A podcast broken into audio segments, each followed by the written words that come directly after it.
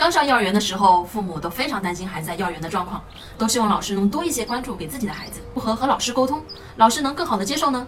今天教给大家几个和老师沟通的方法。当你想提建议时，你可以用我作为开头。老师，我担心我的孩子在操场玩的时候会磕碰，麻烦您多关注下。当老师向你告状时，你可以说，能和我具体说说孩子具体是在哪方面表现不好吗？等老师说完后，我们可以补充。针对这个问题，老师您有什么好的建议吗？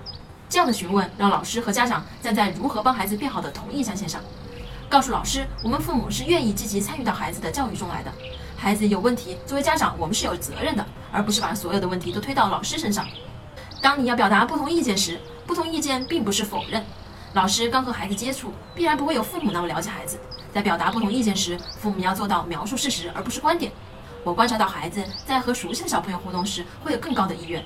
老师能否平时多安排熟悉的小朋友和他一起互动呢？你给老师提供的信息越多，老师就能越针对孩子的情况对症下药。当你让老师感到自己的行为可以影响一个孩子，甚至一个家庭的时候，老师会有莫大的成就感。老师也会觉得这样的父母是明事理、注重家庭教育的父母，也会更愿意和这样的家庭沟通。我是不完美柚子妈妈，关注我，为你分享最有深度的育儿知识。